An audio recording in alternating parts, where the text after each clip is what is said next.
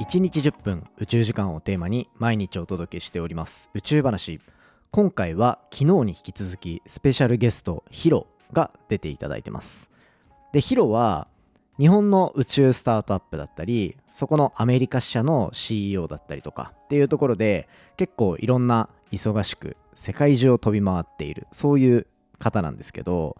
でその世界中を飛び回っていろんな宇宙カンファレンス出ている中でインドだったりとかあとはアルゼンチンだったりとか南米そしてインドものすごい勢いで宇宙開発の勢い伸びていると。そこを国際カンファレンスの中でどういうふうに感じていたのかっていうところをもう本当に世界の最先端っていうところでインドアルゼンチンあたりがどういうアピールをしてきていて今どういう勢いなのかそのあたりを今回は深掘りさせていただいたのでぜひ最後までお付き合いいただけたら嬉しいです。またですねヒロ本当にすごい人なのでこれまでいろんなネタでポッドキャスト出てもらってます。かれこれ10回以上出てもらってるんでそのエピソードとか気になる人はプレイリスト作りました。ヒロ専用プレイリストですね。概要欄に貼っておくのでそちらからいろいろ聞いてみていただけたら嬉しいです。それではどうぞ。3, 2, 1, ignition. Japan. 佐々木亮の宇宙話ということで今回もスペシャルゲスト来ていただいてます今回のゲストヒロですよろしくお願いしますよろしくお願いします。そういえば久しぶりに出てもらって前回自己紹介してもらわなかったなと思ったんですけどそうか。あのちょっといっぱいあるからまあサクッとお願いしますあ、わかりました。ちょっとあの、肩書きがですね、今、実は、7個から増えて8個あるんですけど、ちょっと主要な5つぐらいちょっと紹介させていただきますと、あの、まあ、ヒロと言います。で、まあ、宇宙業界で様々な活動をしていて、まあ、宇宙ビジネスのまあ経営コンサルティングとかもあるんですけど、あの、ワープスペースっていう日本のあの、光通信あを、まあ、行う、宇宙で光通信を行う、あの、宇宙スタートアップの、まあ、グループのチーフストラテジーオフィサー、あの、最高戦略責任者と米国支社の CEO であったり、ブルーアビスっていう英国の宇宙飛行士の訓練をする、あの、スタートアップの、まあ、あの、そう、まあ、コファコファウンダー兼 VP ですね。あの、役員をやっていたり、あとは、まあ、あの、前回お話しさせていただいた一般社団法人スペースタイドっていう、まあ、アジア太平洋、特に日本だとあの最大級の宇宙ビジネスの、まあ、社団法人ですね、NPO の CX アドバイザーっていう、まあ、CEO とか COO、あの最高幹部の、まあ、相談役をやっていたり、うん。まあ、あとは、まあ、5つ目一応紹介しておくと、あの今まで、まあ、コンサルとしてもね、大分県でのスペースポート宇宙港での、まあ、打ち上げ周りの技術的なとことか法律周りのアドバイザーしてましたけど、まあ私独立してから、あの、大分県付けの宇宙部門の技術顧問 っていうのも、実は今年の4月から拝命しをしておりまして、はいはい。あの、様々な、特にまあ、う打ち上げ、宇宙港周りの大分県での、まあ、政策とか技術的なところのアドバイザーしたりとかしてます。増えてる。増えてる。まだあと まあまだね3つぐらいあるんですけど、もう多すぎるんで、これぐらいで。はいはいはい。ありがとうございます、はい。しかもちゃんと全部やってるからこそマジで日本にいないじゃないですか本当ですね。半分以上いないです。今年は。そう。本当に、でだからそんな中でもう1週間に1個とか2個とかなんか飛び回ってカンファレンス出てたりするじゃないですかパッと見外から見てるとそんぐらい出てるんですけど。5日ぐらいで、だからまあ、各国5日ぐらいで連続3つぐらい行って、で、1、2週間日本で休んで、また次のラウンド行くみたいな感じですね。結構大体2個ぐらいのカンファレンスは、ね、2, 個はい。2カ国ぐらいは行きますね。そうっすよね。場合によっては世界一周しますからね。直近9月で世界2周してますけどね、ぶっちゃけた話。厳密、うん、大体2周ぐらいしてます。例えば、やばいわ。やばいっすあじゃあそれあれですね。ちょうどその1週分ぐらいをカバーしてくれたのは多分今回話してもらおうと思ってる南米出張があったのかなと思って。でもう一個がでかくはインドうんうんうん。あってっていうところで今回ちょっとこの辺り全然日本に情報が入っていないだろうなって思ってるとこをうんうんカバーしてお話ししてもらおうかなと思ってるんですけどうんうんうん先個人的にはインド聞きたいなっていうところですね。インドうんうんで、まあなんか僕はまあ天文の業界が割とこう強いというか関心も強いんであれなんですけど、まあ例えば月の周りに人工衛星飛ばして、えっと、あ、衛星の名前ど忘れしちゃったな。チャンドラヤン、あ、チャンドラヤーン、そうですね。うんうんチャンドラヤーンの性能ってもう本当日本の家具屋とか NASA の LRO とかに比べてももう分解能とか確か全然そっちの方がいいしうん。っていうのでなんかインドの技術力が上がってる宇宙に関してはすごい感じてる部分だったりあとは仕事であの基本インド人の相手をしてたりするみたいなところもあったりして個人的なインドへの注目度は割と高いんですけどうんうんうんうん。今どういう勢いなのかなっていう。いろんな分野で、まあ、宇宙っていうとまずなんか大きく分けるとね、あのー自然科学みたいなその科学技術のね、うん。発展のとあとはまあ安全保障向きのと、あとはまあビジネスな3つがあると思っていてどれもやっぱ一気に進んでいてやっぱ量が一番詳しいのはまさしくそのねあの月だとか月資源だとか、まあ、科学技術系、うん。それもはい。もちろん進んでるんですけど、まあ安全保障とビジネスって結構まあ技術が似てるからあれしてるんですけどそっちもかなりいきなり進んでてですね。なんだろう概要を話すともうまあ5年前ぐらいからどんどんとやっぱりインドの経済が進んでいて、まあ、にあの人が多いっていうのとあとまあ政策的に言うとアメリカとかに逃げていたもう本当エリート層のインド人とかを、まあ、国がお金を払って、まあ、宇宙だけじゃなくて IT とか金融とか全部含めて、うんうんまあ、あの、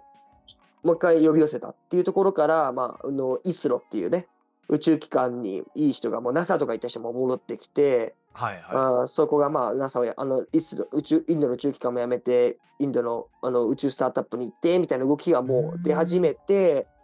もう去年ぐらい2022年ぐらいから実は数で言うと宇宙スタートアップの数で100を超えていて今え今今120ぐらいあるのかな？これちょっと数え方いろいろあのーあって、うん。合ってるかどうかってあるんですけど日本が今スペースあのスペーススタイルが出してる中で言うとスタートアップ80社ぐらいある中でインドの方がうんうん。数だけで言うと多い、まああの厳密に言うとインドの人と話すとあの真面目にちゃんとねグローバル基準でやってるのは3割ぐらいだよって話があるんですけどまあそれにしてもまあほぼね、あんま10年前、20年前に何もなかったとこから急に来る。っていうのは、まあ、や確っぱすごいですよね、数だけに。すげえな。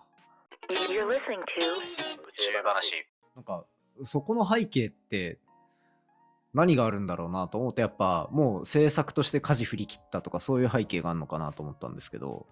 そうでしょうね。やっぱそういうもん人のなんですかね数と、なそれやうんの人の数あたりでやっぱ優秀層のパーセンテージみたいな、なんていうんですか、デモクラで、自分ちょっとそういう専門家じゃないんですけど、やっぱり飛び抜けた理系ステム系に強いインド人って多いですよね。各国の留学生、移民とか含めても。いや、多いっす、多いっす。NASA に強いんも結構いましたね。よね。いや強いんですよ、やっぱ数学とか特に、あの工学とか。あの、それが DNA なのか、教育なのか、文化なのか、宗教の、あの、えあの、副次的な影響なのかってわかんないですけど、んそういうのが世界中に散っててインドに戻るとやっぱ強いんじゃないかなっあていうのはありますよね。ーじゃあまあなんか、の伸びるべくして伸びたっていう背景もあるんだろうなっていうのがあると思います。うんああ、すごいうん。まあ、そうっすよね。なんか、僕、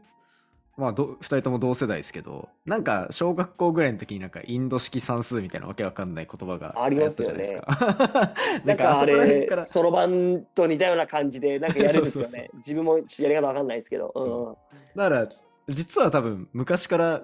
ベースラインはもしかしたら高高かったのかなみたいな。書いて思いますよ、やっぱり。あれなんか 20×20 まで暗記でき、暗記っていうか、あの暗記してるのかわかんないけど、普通に脳内でみんな計算できるんですよね。ああ、の九九みたいな感じで。服みたいな感じで、なんかあるんですよね、BBB って脳内のこの。あはいはいはいはい。アルゴリズムがあるらしいですよね。そうそうそう。へーでもじゃあ100その話戻ると100とか120あってまあ人口いっぱいいるけどそれでもまあ多いしどうなんだろうその3割ぐらいが国際基準で動いてるっていうのも日本国内のも国際基準で動いてるかでいうと半分ぐらいですか？そうだな。ちょっと難しいな。あの、技術レベルで言うと普通に半分とかね、3割から5割ぐらいなんだろう。あの、技術レベルで言うと、欧米のスタートアップとのね、比べられるのあると思うんですけど、多分日本の場合は、まあ、インドとか多分オーストラリアとか違って、多分言語的な問題があって、ビズデブっていうか、事業開発とか、セールスとか、パートナーシップの海外との組み方が甘いから、目立つのが10社もいないって感じだと思いますね、グローバルで。あーでそういうことか。目立つ目立つのって、もう個社名出しちゃうとね、だからアストロスケール、アイスペースとかやっぱみんな知ってますし、うん、確かにそ。の後に、まあ、あのね、だからアクセルスペース、シンスペクティブとかあるかもしれない。で、ワープスペースとかもあるかもしれないですけど、ぶっちゃけた話、やっぱ海外でよく話してると、そこら辺以外はもうほとんど日本で有名なとこもあんまり知られたりしてないんですよ。やっぱり英語での露出が少ないからと思うんですよ、単純に。確かに。うんあそれが大事だから結構ヒロが飛び回ってるっていうのもあるんですか？まあ、そうっすね。そう。を増やしていこうっていうところもあるし。それもあります。まあ、いろんな活動をやる中で、まあ、ついででそこで話せるとか、元からネットワークあるところでね、例えばワープスペースだったらワープスペースをフィーチャーして話せるっていうところもあるんで、優先的にその形を使って話してとかやって、結構効果出てきたのが今ぐらいなのかなっていうのは確かにあったりしますね。でもそれ重要なんですよね。それやっぱビジネス、科学技術の開発だったらなんていうかね、あの、まあ、目立つは関係なしに、ただ、素晴らしい技術ができれば、まあね、いいみたいなのある。まあ、科学の中でもね、知名度とかやるために少しマーケティング的なやつは必要ですけど、やっぱビジネスになるとより重要になる。知られないと選ばれないとかありますから。うん、なんかあのその結構華々しく飛び回ってるのを見る一方でまあ華々しいけどすげえ泥臭いじゃないですかそうですね。うんそうであそこまでやっていてプラスでその前回出てもらった時に光通信の注目度ガンガン上がってきてるみたいな話してもらったと思ってて。うんうんうん。でだからなんかそういう背景も追い風でなんかそのヒロの個人的な感覚でようやく風向きが向いてきたって思うんだと思うと相当大変ですよね。世界中で認知されるレベルにやっぱ大変ですね。まあ、ゼロからやっぱりほぼソロの ね、能力でやるってやっぱ大変ですよね。で、その後にまあ言い方悪いんですけど、他の事業者さんとかね、似たようなことやって、やっぱりいいなと思うと乗ってくるところもありますし、そうなるとこう、うん。あのモメンタムがあって、大特に大企業とか入ってくると、あの、他の医療書を見始めて楽になるんですよね。そうなる前まではもう、個人の知名度となんかももろもろで一人で頑張るしかなかったですから、はいはいはい。例えばワープスペースがあってね、この、本当無名でしたから、完全に。うん自分入った2年前ですけど、そんなその名前を使ったって何もならないし、ワープスペースの。だからもう、確かに確かに個人のつながりと、あの、刺さる花、あと、あの、スピーチ、パブリックスピーキングをやって、みたいな。で、あと、まあ、あの足しげくあ広いエリアをか、あの、通うことで各国でも認知されるとかなってきてから、政策とかにも入ってきて、だからまあ、政府のプロジェクトがやっぱりやっぱあー2、3年とかかかるわけですよね。あと民間企業とかでも。はいはいでそれがちょっと始まったぐらいだと思いますね、今。でも事実そうじゃないですか。日本でも内閣のとかね、安全保障のその計画表に載るし、そうっすよねでも欧州でも、もう正直ワープスペースの名前とかだったらね、あの結構知ってますよ。うん。おそれは重要。やっぱ知られてないとそもそも向こうがなんかね、なんかワワープスペースと連携できるようなことを検討してても、知られなかったらそもそも 確かに確かにテーブルの上でもないから、うんまあ、あの話も来ないし、ありますよね。うんこの2年で相当変わってますね。えーまあ1年ぐらいかな。あ1年半ぐらい。え そうそう。自分まだ入って1年、1年、2年ぐらいか、2年ぐらいなんで、えうん。最初の6ヶ月ぐらいはそんな外出てなかったから、はいはまだ待って。いいやおもろいわ。2年半ぐらいで、えじゃあその早い目インドインドにこう出向出向いてカンファレンス出席させてもらうみたいなところっていうのもワープとして行ってたのが大きいですか？ワープ兼個人コンサルってコンサルでしたね。あちなみにこうインドで何やったかっていうと、あの、インドパシフィックジオインテリジェンスっていうか、あの安全保障だけじゃないんですけど、地理空間情報だから衛星データの利活用の、元インド、あの、主催者はジオスペシャルワールドっていう、この衛星データとか地理空間情報など、まあ、世界で結構有名なあの団体なんですけど、それが主催してい。るインド版のやつを初めてインド太平洋版に変えて行っていうる、カンファレンスのキーノート何個あるんですけど、うちの1個に私出させてもらったっていうのが実ははいはいはい。プラスアルファでそれとあの並行して実施されているインド、日本、宇宙ビジネス、え宇宙地理空間ビジネスサミットってやってて、はい。そこのパネリスト兼モデレーターもななんやってたりとか、そういうのがあり、モデレーターの方とか特にあれでしたね。両方ともワープの肩書きも使うんですけど、キーノートなんで、あの、はい。業界有識者的な立場でも話してましたね。他のキーノートの人もなんかあのね、有名、IIT の例えばあの宇宙せ宇宙政策の有名な教授とか、うん。あと元 NGA、だからペンタゴンの中の衛星データを司る、だからあの、なんか最高、なんか権力みたいなところの元長官とか、そういう人たちいや4人ぐらいと自分一緒だったから、ちょっとスタートアップの肩書きだと残念ながらちょっとね、出にくいから、コンサルとしもとしても出ましたし、じゃなくてちょっとおかしいじゃないですか。民間企業はそこに入るの。あまあ確かに確かに話するのですね。に。じゃないですか。だから、とかそういう感じではありました、ちなみに。へえ。じゃあその中で、その、インド盛り上がってるなって感じる部分って、なんかあるんですか？あいろいろありましたね。スタートアップのなんかあの観測衛星の多様性とスタートアップの数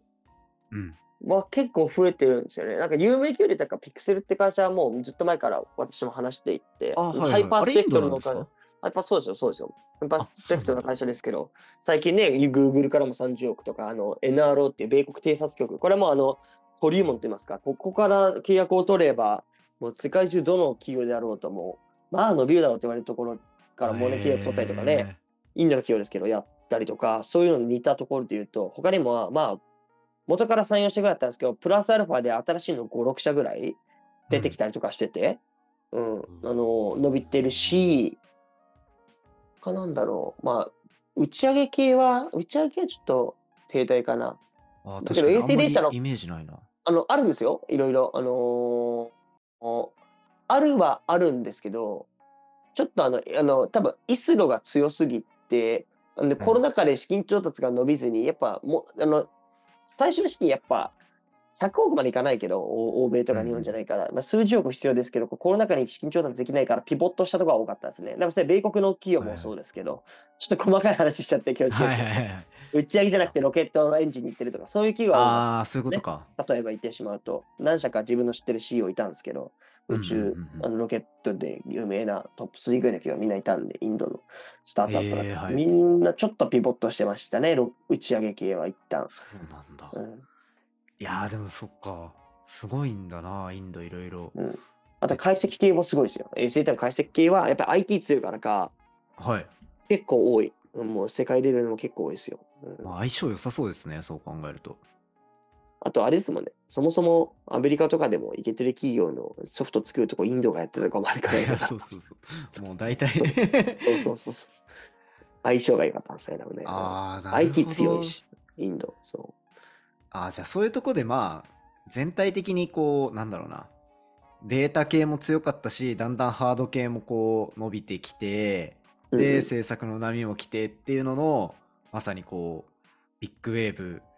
来てるぞっていう状態なんですね、じゃあ今インドは。感じました。そうですね。あと、まあ、政策的にも宇宙にもね、こう注力してても、あの、国が言ってるし、あとまあ、安全保障の面で、まあ、どこでもまあ、このねまあ、インドだけじゃないですけど、宇宙の活用ってとかあって、あと、クワドっていう、例えば、米米国、日本、オーストラリア、インドの連合みたいな、5 i あの G7 みたいな感じじゃないですか。あそはいはいはい。れを伸ばすためのっていうので、各国との連携と安全保障と宇宙と、そういうのも相重なって予算が急に増えて活動増やしたりとか、そういうのも他の国もあるんですけど、あの、はい。やってるんで、まあ、伸びるんじゃないかなとすごいましたね。なるほどないえ面白い。え、じゃあ、ちょっと話のあれを変えて、もう一個、南米の話も聞きたいなっていう話をしてたと思うんですけど、うんうん。南米は、まず、ん何しに行ったんですか？あの、ユーロコンサルトっていう、なんか衛星業界のまあ有名なコンサル、フランスのコンサルが、毎年なんか世界各国で年一でカンファレンスやってて、欧州地域、アジア地域で南米地域でやってるんですよね。で、その南米地域でやってるラットサットっていうカンファレンスのは第4回目かな？が、あのブエノスアイレスですね。アルゼンチンの人で開かれてて、そこでパネリストの一人としてあの登壇しました。そこは、ワープスペース。ワープですね。めはい。うーんこれってやっぱちょっとなんかは話戻っちゃうじゃないですけどワープスペースその衛星のデータとかをまあと太く通せるようにっていうようないわば宇宙のデータのインフラみたいなところを作ろうとしてるわけじゃないですか。うん。そこの需要の高まりがそういう声かかるのにつながったりするんですか？そうですね。あ、まあ今回多分メインはこの主催者のユーロコンサルトの仲が仲が良かったっていうのがあると思うんあーはいはいはいですけど、あの、まあでも衛星関連の業界ですもんね。そうなんですよ。まあ観測衛星か通信衛星をメインでこう話すところなんで、うんで、南米地域メインでってことになると、まあ、あの、課題は一緒ですから、通信衛星でも観測衛星でも、まあ、ラテンアメリカの企業、政府でも同じ課題は持ってるんですよね。で、ちょっと自分たちとしても開拓してみたかったですし、そもそも結構いろいろ自分のビビジネスパートナーにアルゼンチンのルーツがあったりだとか、アルゼンチンってちなみに誰も多分日本にある宇宙業界の人何があるのって思うと思うんですけどうん結構実は宇宙産業 いろいろ強いですよ。あの自然科学も含めて。あの実はあそうなんだ。いろんなセグメントで。だ南米といったらちなみに皆さんみ、まあ、まあブラジル1位以外で次なんかメキシコとかあってうんうん。まあ他チリはまあ一応アルマとかあるけど、まあ、あんま別に宇宙開発何もやってなくてみたいなイメージ他何もやってないみたいなイメージあるじゃないですかパラグアイだったけど、アルゼンチンぶっちゃけブラジルとかよりもね宇宙開発すごいんですよええまあ、いろんな意味で。そうなんだ。全然印象なかったな。メキシコと並んですごいぐらいじゃないかな。で、何やってるかともざっくり話すと、まあ、い歴史をたどると、まあ、宇宙機関まずあります、前から。で、うんうんうん校内って言って、え CONAE っていうところがあって、それ宇宙機関なんですよね。はい。あります。で、あのーテレコム会社でなんか ARSAT、アルゼンティン多分サテライトの役で ARSAT っていう、あのー静止軌道にある、まあ、日本でいうスカパー J サットみたいなところもあって、はいはいはい。それも何十年もあって、やっぱり土地柄多分ね、あの光ファイバーないところは衛星でやっててとかあって、うんうんでその衛星を作ってるインバップっていう、これまた、あの、まあ、日本でいうと、某 M 社みたいな衛星、まあ、巨大な衛星を作る超大手みたいな企業もあって、はいはいはいはい。そこが全部あの同じような場所にあってですね、で、そこから出たスピンオフのベングって会社だったりとか、ああの、リオービットって会社だったりだとか、結構エコシステムが出てできてて、過去見るとイーサと一緒に、なんだっけな、ベビコロンはやってないかな、なんかね、イーサの主要ミッションとかでもパートナー組んで、なぜかアルゼンチンのそこやったりとか、いうのもあったり、ああ、なんかあったっけな。でもなんかベピコロンボは確かになんかちょっとネーミングセンスが南米っぽいなとは今思った。確かにコロンボ、何なんだろうね。ベビーがわかんない。へーコロンボはそうですね。で、あとは、そうそう、そういうところから、あと結構人材？大学とか、そその多分衛星を作る企業があったからか、そこからあの出て、あの起業するアメリカとかのスタートアップとか見ると、創業者、ああとはまあグローバルの衛星企業を見ると、創業者アルゼンチンで、うんしかもこの INVAP にいた人って結構実はいるんですよ。で、例えば具体例言うと、全部言い言い切れないぐらいちょっといろいろあるんですけど、はいはいはい。サテロジックって会社ご存知ですかね？あの、サテロジック？サテロジックっていうなんか結構新興企業でプラネットとかに、プラネット社ってあるじゃないですか。うん、はい。あの、に次ぐような会社で、まあ、観測衛星のコンステーションを上げてて、本当はいなんか50センチぐらいの高分解能で毎日撮れて、あと動画とかハイパースペクトルとかも同時に全部撮れる小型衛星を低機能に打ち上げてやる事業者とかでも、今もうすでに何十個か打ち上げてる事業者さんとか、まあ、え米ー、国で上場してたんですけど、元実はアルゼンチンの会社で、米国で上場してて、これもそう、創業者が実はインバップにいたりとか、他なんだらあと、スカイルームっていうアップスペースの競合もね、創業者2人、インあのインバップにいたアルゼンチンだったり、えー、そうなんだ。自分たちのビジネスパートナーも、そのね、あの、半分ぐらい、そのアルゼンチンのルーツだったり、結構人材がいろんなところに行ってるんですよ。あの、はい欧州の SES とかいろいろあるじゃないですか。インバップとか行きながらも OHB とかそういうところに行ったりとかしてて、実はアルゼンチンで、その大学、航空宇宙とか、そういうあアルゼンチンの主要な宇宙、あの、まあ、企業、ないしは機関に行って、で、他国に飛び出すみたいな。え実は、他国のやっぱー、給料いいし全然知らなかったな、その。で、それで起業するとか、米国とかね、そトはいはいはいはう。い。で、たまに戻ってきて、うん、アルゼンチンで、まあ、アルゼンチン起業するパターンもあるかもしれないけど、大体海外やったりとかするから、でも人材っていう意味で言うと結構いてですね。なんかそこがちょっと一周したというかあの海外で成功した事例が増えてくるとやっぱ国内のなんか逆輸入的な盛り上がりもあるんだろうなと思うとそこでまたちょっとこう盛り上がりが今あるっていう感じもあるんですかね。そう、あ、そうかもしれない。そう。あと一個思い出したけど、愛妻っていう会社あるじゃないですか、有名な。あはいそこの元 CTO、アクティング CTO もインバップだからアルゼンチンだな。ええそうそうそう。ちょっと多くないですか？アルゼンチンの割に。多いですね多言いい多い方悪いですけど、だからそうそうそう、だからすごいんですよ、案外。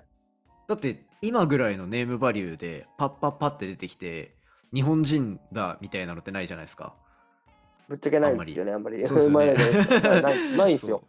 言っちゃ悪いけどないんですよね。だから、って考えたら SpaceX の VP of Engineering 日本人とかあんまないじゃないですか。うん。うん、そうなんですよ。あじゃあもうすげえわ全然すごい。アルゼンチンの宇宙産業がすごいのかっていうと、そんな見方しないけど、やっぱあの、中身を見るとそうっていうね。うんうんうん そうそうそうそう。そうなん。なんかみん見本になるような人材が世界に何人かいるから、うん出てきますよねそうすると構造が。人材の生産国かもしれない。宇宙産業。すげえすげえ。かえ、でもそれ重要じゃないですか。重要じゃないですか。でもまあ、あんの、いかがでしたでしょうか？喋りすぎましたね。喋りすぎたので前編後編に分けてお届けしていきたいと思います。まあ昨日もヒロのゲスト会出てもらったんですけど今回と次回っていうところでこのインドアルゼンチンの動きだったりそこに対して今日本がどういう立ち位置にいて今後どういうところ楽しみだよねみたいな話とかそういったところまで結構がっつり踏み込んでいっておりますのでぜひ次回も楽しんでいただけたら嬉しいです。ヒロが出ている過去のエピソードだったりとかはプレイリスト Spotify のプレイリストを作りました概要欄に貼っておくのでそちらから見ていただけると、まあ、ヒロがどんな人物なのかっていうのがより分かってなんか日本の宇宙開発こいついれば安心なんじゃないかなっていうふうに思えるようなそんな回になってますんでぜひ最後まで楽しんでいただけたらと思います。今回の話も面白いなと思ったらお手元の Spotify アプリでフォローフォローボタンの下にある星マークこちらからレビューいただけたら嬉しいです。番組の感想や宇宙に関する質問については Twitter のハッシュタグ宇宙話または Spotify の Q&A コーナーからじゃんじゃんお寄せいただけたら嬉しいです。それではまた明日お会いしましょう。さようなら。